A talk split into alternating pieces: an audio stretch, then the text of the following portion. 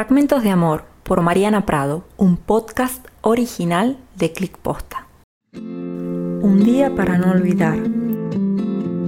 Hoy no es un día cualquiera, es una de esas fechas para marcar en el calendario con una leyenda que diga prohibido olvidar. Hay verdades que uno sabe, pero que prefiere evadirlas, mirar al costado y seguir con la rutina, hasta que nos dan una cachetada. Como dice el refrán, la vida te enseña golpes por suerte, hay distintos tipos de golpes, y como dijo mi primer amor, un tropezón no es caída. Y de eso se trata esta historia, de golpes y caídas, de amores y desamores, de nudos y desnudos. Quizá convenga empezar por el último punto, porque es justamente el inicio. Desnudos. Así venimos a este mundo. Carecemos de algo que nos cubra, en sentido material y también simbólico. Paradójicamente, el nudo narrativo de nuestras vidas radica en torno a evitar la desnudez, lo cual nos lleva a poseer bienes materiales y a dejar de lado la simpleza y transparencia de la niñez.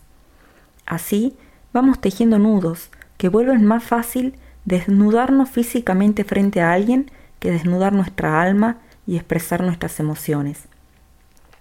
En la era de los besos sin amor, en la que predomina el discurso del libre fluir, se desnuda en los cuerpos calientes y se abriga al corazón frío. ¿Es el discurso de los vencedores o de los vencidos? Es decir, los desdichados en el amor se abrazan estos relatos que cortan con todo tipo de discurso amoroso o se trata precisamente de la nueva fórmula del amor en estos tiempos de besos por celular. Desde pequeña soy una enamorada de la vida, creo en el amor y lo encuentro en cada detalle. Mi mirada romántica se fue adaptando a las situaciones actuales, a las nuevas formas de vivir el amor, la pareja y la sexualidad. Pero hay un sentido que no logro develar de las nuevas prácticas no amorosas, en las que triunfa el desinterés y el narcisismo.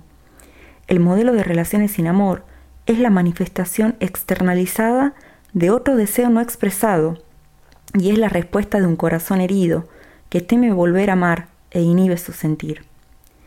Cuando pasa la adrenalina del encuentro amoroso y los cuerpos calientes se enfrían, solo queda el latir de un corazón lleno de amor que añora sentir, expresar y amar. No hay sujeto que escape a las redes del amor. En el fondo, lo que todos deseamos es una mirada sincera que nos cautive, una sonrisa que nos alivie el alma y un abrazo que colme todos nuestros deseos. En el libre juego de las relaciones sin amor, las reglas son claras pero a veces los participantes las confunden, quieren transgredirlas o simplemente van cambiando las estrategias de acuerdo a las cartas que el azar reparte.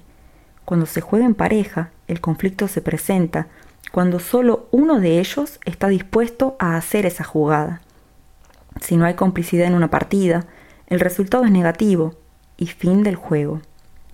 La clave de un buen jugador es elegir el momento adecuado para cada acción, no basta con tener las mejores cartas en la mano.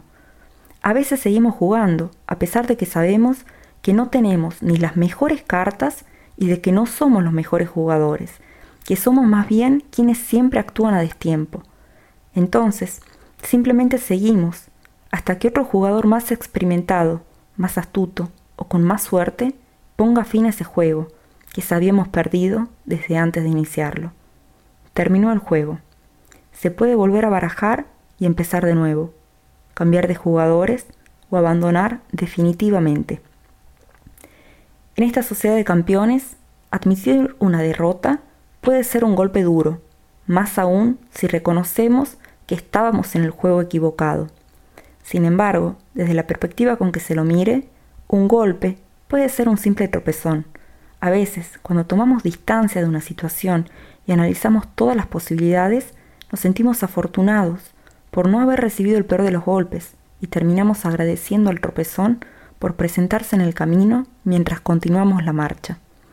Una marcha que si apenas se ha visto alterada, probablemente volvamos a tropezarnos con la misma piedra o con otra, jugando al mismo juego o entreteniéndonos con otro similar.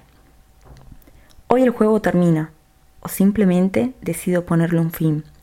Poco importa qué tan entretenido fue, hoy es un día para no olvidar, no olvidar que el único juego en el que se puede ganar aún perdiendo en todas las partidas, es el amor, el juego original, en tanto fuerza fundadora y creadora que solo los audaces se animan a jugar, mientras los cobardes prefieren entretenerse con imitaciones, que son placenteras, pero que no logran la saciedad del deseo que un abrazo pausado, tierno y abrigado del ser amado puede lograr de manera orgásmica.